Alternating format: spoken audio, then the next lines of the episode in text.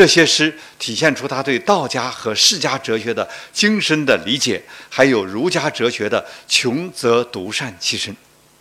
他的精神更加高贵、淡泊、纯洁、真率、乐观和感恩，依然是他生命的两大支柱。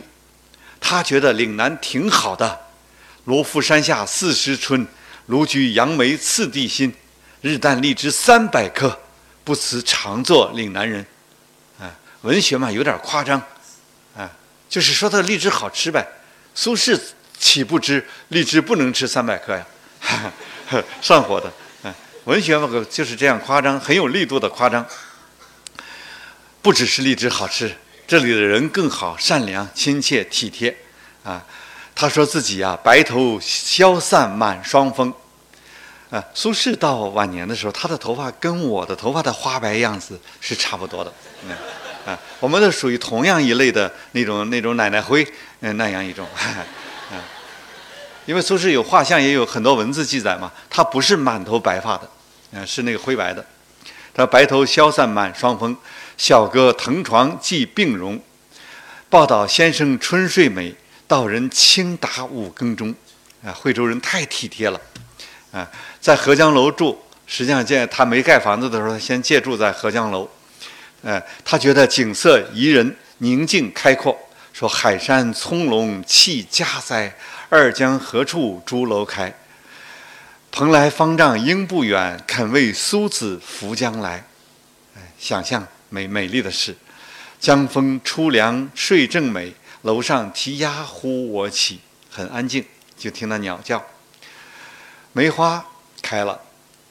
大家知道岭南是没有雪的，啊，一百年了没没一百多年没下雪了，在历史记录中，只是前年的冬天飘了几个小雪花，是不是？把我们广东人弄得激动了一个多星期，嗯，微信上全都是那个是人和雪花的照片，啊，那是很罕见的，嗯，呃，他写梅梅花，罗浮山下梅花村，遇雪为骨，冰为魂，我总觉得这句诗苏轼是在写他自己心目中的理想的人格，啊，梅花就是人格的隐喻。天香国色肯相顾，知我酒熟诗情温。说梅花对我怎么这么好呢？啊，哦，看到我有酒有诗吧。苏轼在，大家还记得吗？他四十岁在密州写的《诗酒趁年华》。花落复次前月，还写梅花。说先生来年六十画，道言已不入二门。哎，已经。：“孔子说六十而五十而知天命，六十而耳顺呐，七十而从心所欲，什么都明白了，哎，已经是到了这种精神状态。这些乐观优美的感恩诗句有没有弦外之音呢？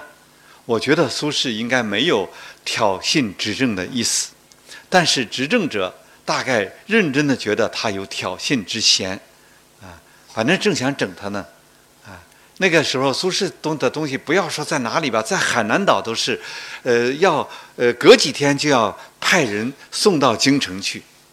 苏轼的一切言行，都要这么不断的送去，所以在北方的执政者是能看到的，啊，所以执政者说一个罪犯远谪的罪犯还这么开心呐，说那还继续教训他，一纸诏书又把苏轼贬谪到了海南岛的儋州。这个儋州，我给你们讲个故事，挺好玩的。把他贬谪到儋州，把把他的弟弟苏辙贬谪到呃雷州，啊，那个呃，为什么呢？这样选择呢？执政者是抓阄，呃，不是，是开了个文字玩文字游戏的玩笑，啊，就是苏轼的字子瞻，那个瞻瞻就是呃眼睛这个目，跟那边搁个瞻，啊，呃，那么好了。那个执政者张遵，呃，是苏轼的同年进士同学呀，啊，那个人也挺正派的，但是他开玩笑，他说，哦，叫子瞻，他是不是他的缘分就跟那个海南岛的儋州有有有缘分呢？那就让他去那里吧，啊，那么他的弟弟叫子由，那么呃，海这边有个雷州，雷州的雷下边不是个田字吗？雷州打雷的雷，啊，下面田田字不是跟那个由差不多吗？好了，那弟弟就到雷州吧，哥哥就到儋州吧。这有文字游戏，啊。宋代皇室有不杀士大夫的祖训，所以流放海南就是最重的罪了。苏轼当然明白，执政者是要他命的意思。六十二岁获此重刑，所欠唯一死，只好听天由命了。他让家人都留在惠州，只带着小儿子苏过同行，以便料理后事。啊，的临行时，子孙痛哭于江边，以为死别。啊，好了。这是后话了。我们现在回过头来讲他在惠州的故事。其实罪人苏轼在惠州期间有许多好玩又感人的故事，这里选讲三则。他的姐夫程正甫被任命为广州提刑了，啊，管着惠州的啊，啊，那个是说来话长啊。当年苏家苏轼的姐姐嫁给程家的时候，嫁给这个程政府。没多久，年轻轻的，哎，因为和公公婆婆不喜欢他，郁闷就死了。这下子呢，呃，这个痛失爱女的苏洵呢，就大为恼火，写了文章和程家断交，哎，告诉自己的家苏家人，啊，不和程家来往，哎，这一下子就断交了四十二年。朝廷执政的张敦和蔡卞等人，想利用苏程两家的夙愿，来进一步害苏轼。于是呢，就任命程政甫来做广州提刑。你看这政治家的用心思，怎么这么恶毒啊？哎哎，那不是程家不是你们苏家的仇人吗？啊，让他去。啊，结果这个程正甫啊，他的心思跟执政者不一样。他来了以后，他就派人给苏轼送了一封信。啊，他说我可能因为公务啊要到呃惠州去，我想去看望你，不知道你能否接纳？苏轼一看就很动情，他回了一封信是这样写的：他说倘获一见，未幸可良。昔人以三十年为一世，三十年就一辈子，今吾老兄弟不相从四十二年了，念此。令人凄断，就心伤心。不知兄果然能为弟一来否？他说：“你真能来吗？”我都不敢相信这是真的。程政府也感动了。后来兄弟两个人尽释前嫌，他们同游罗浮山，罗浮县的县令接待他们，写过诗啊，但很多诗我不能都都说啊。世间谁似老兄弟，笃爱不负相思下。说过去那些个。呃，那些过失算什么呢？还有博罗小县僧舍古，我不忍去，君忘还。你注意那个题目，题目是追歼政府表兄。注意这个城政府，他没娶苏家的女儿的时候，他就是苏家苏轼的表哥呀。哎，是表兄娶了表表妹。啊，这个现在的法律当然不允许了。那个时候，呃，太多了。林黛玉和贾宝玉不也是那个吗？追奸是什么意思？就是他已经走了，还舍不得，再追上去，再给他见一次刑。这古人呢，用这种方式，古人送行，嗯，可感人了。哎，我追你一程，给你再设酒，再送你，然后你走了以后，我再追你一程。有的时候，我们发现王昌龄曾经呃送人家的时候，他送了一天一夜呀，啊，然后在一起谈戏、写诗、喝酒、叙旧，最后那个人终于走了，啊，嗯，芙蓉楼送辛渐吗，然后自己回来的时候一个人孤独，孤独干什么呢？写诗，啊。于是就写了几首感人的诗，大家都很知道的，不是？呃，洛阳亲友如相问，一片冰心在玉壶吗？啊，那就是唐人的故事。这个宋朝人依然是这样的，所以我们现代人已经没有这种情趣了。啊，现代人也不太懂得离别的分量，因为现代人那个联系太方便了，而且交通太方便了，他不懂得离别，往往就是生离就是死别。古人懂得。每一次离别都可能是死别，而且离开以后信息就很难通了，啊，所以他们太看重离别了，因此就送一程又一程。嗯，我不忍去，君忘还。表兄弟两个人啊，再用前韵，曾行无物为意语，说我也很穷，没什么礼物送给你啊，那就一句话吧，祝你平安。啊，莫遣张雾亲云还，说你也是北方人，到了广州这个呃这个热气的地方、湿气的地方，可千万别病了哇！哎，罗浮道人一倾盖，说在罗浮和我这个方外人，啊，一倾盖就是一见面两个人，倾盖是古时候人比喻，呃，叫做倾盖如旧，就是两个人本来不认识，两个人的车马呀对面碰见了。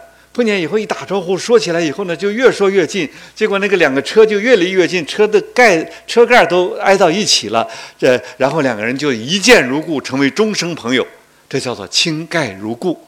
另一个相反的成语是什么？白头如新，就是我跟你从小就认识，但是现在头发都白了，我们两个还形同陌路，两路人，啊，白发如新。这里他说。这个心情啊，欲系白日留君颜。这两句，这句话有两层含义。一句话是我希望天不要黑下去，我们再坐一会儿，啊，留君颜嘛，把你多留一会儿，咱们再谈一会儿，这是一个意思。另一个意思是希望你不要很快的老去，我也不要很快的老去，咱们还能有见面的机会，真是情深意长啊。因为姐夫是广州提刑，博洛县令自然就陪同。苏轼就建议在一条溪水上，啊，博洛县一条溪水上，他说：“你何不建一个磨坊呢？先建个小水库，然后利利用水的落差来那个做动力，来建一个大磨坊，然后让村民们不要那么辛苦的去磨面了，然后到他们这里来利用水的动力来磨面。另外呢，还护田浇灌等等的。呃，博洛县令呢，一看这是上司的朋友，长官的朋友。”提的建议。再说了，苏轼何等的名满天下呀！呃，县令就采纳了他的那个呃建议。这个时候，苏轼又一高兴，又提出建议了，说我在北方见到过一种插秧机，我介绍给你们。他为此写了说明书，用那个诗写的，叫《秧马歌》。他把那个插秧机叫做“秧马”，啊，就诸葛亮运输的东西不叫木牛流马吗？啊，他这个插秧机，他管它叫“秧马”。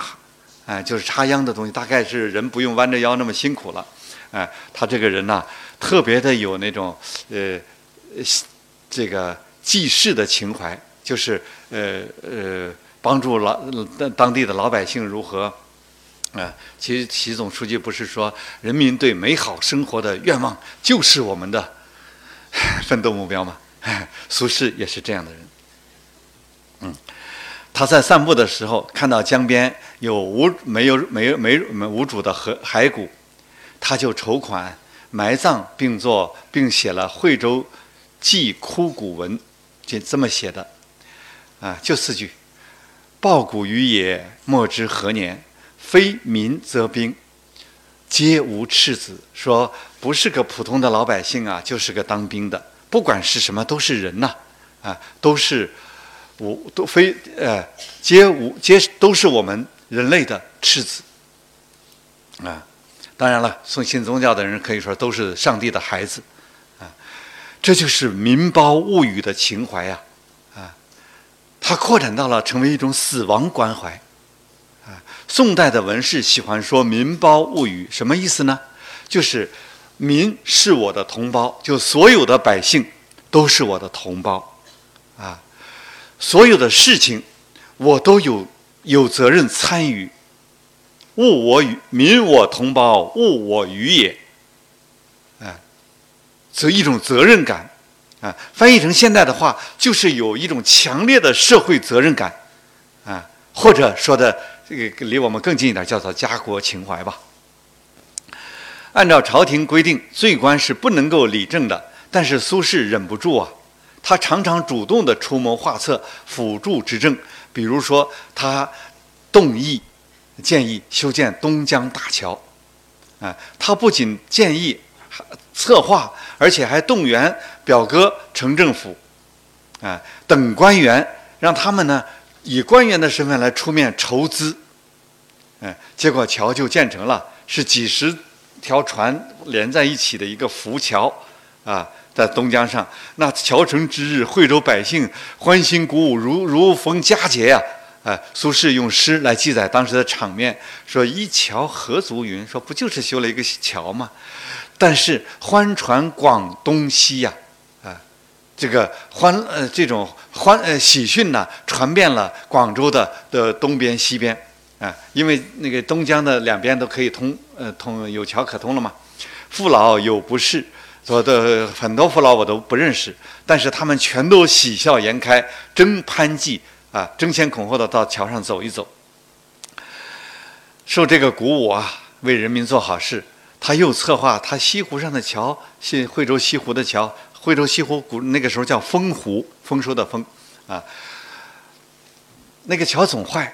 后来他就建议，呃，修个新桥，用新的呃坚固的材料，啊，那么呃修了一座新桥。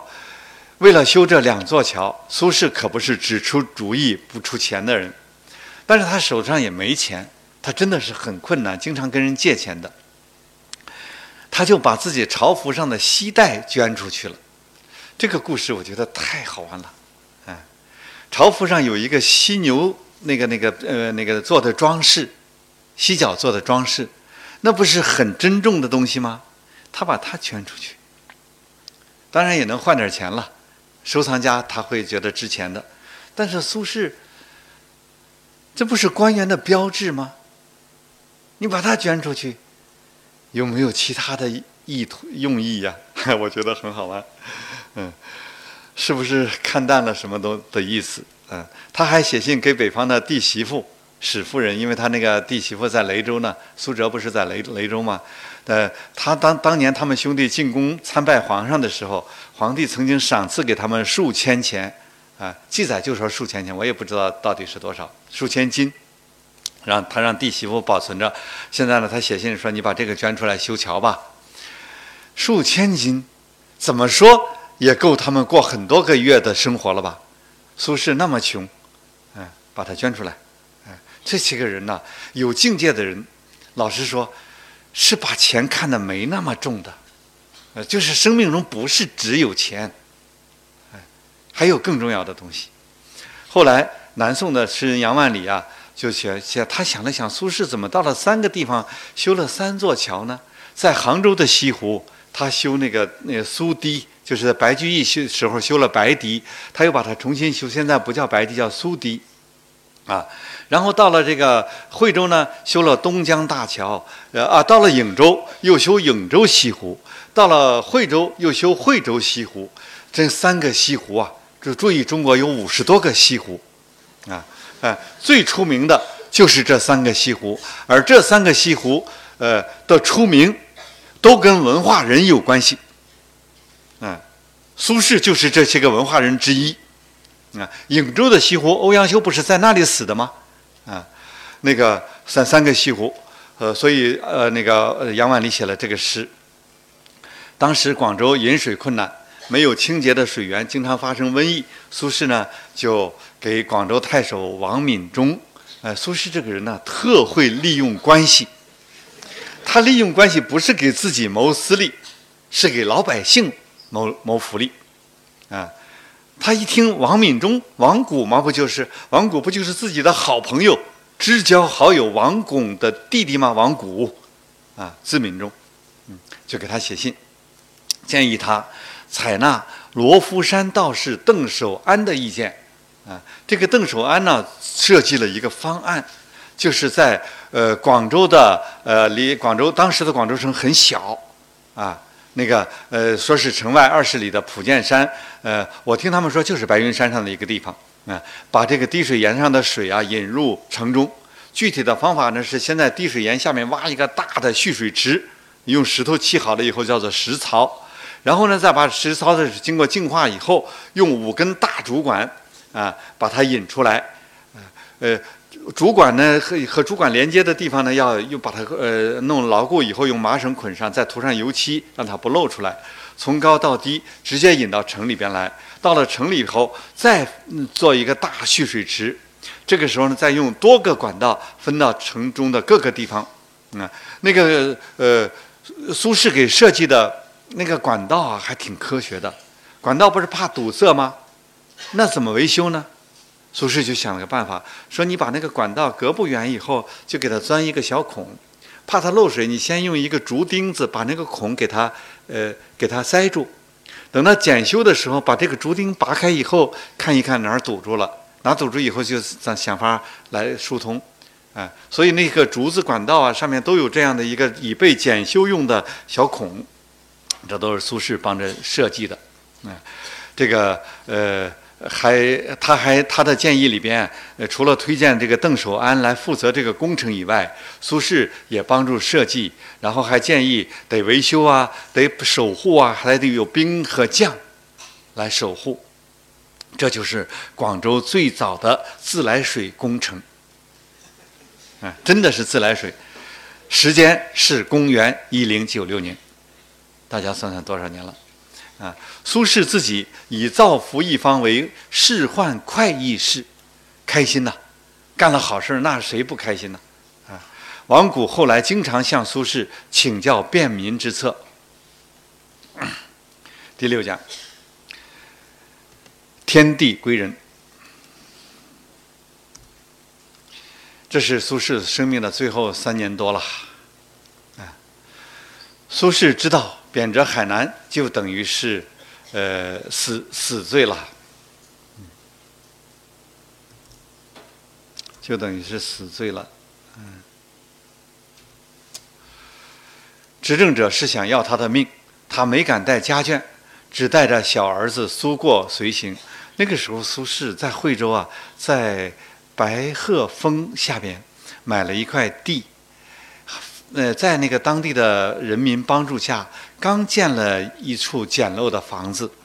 他想呢，那肯定是在这里养老了，呃，气候也不错，空气也不错嘛。他就把北方的大儿子，呃，一家人，还有什么所有的他的直直系的自家人都给，呃，先开始来的时候没敢带来，在惠州，嗯，那个安居了。房子也买地了，也盖房子了，他就把他们都叫来了，还没没等住安稳呢，这个新的贬谪到海南的命令下，于是他就把呃家人又安顿在惠州，嗯，自己带着小小儿子苏过随行。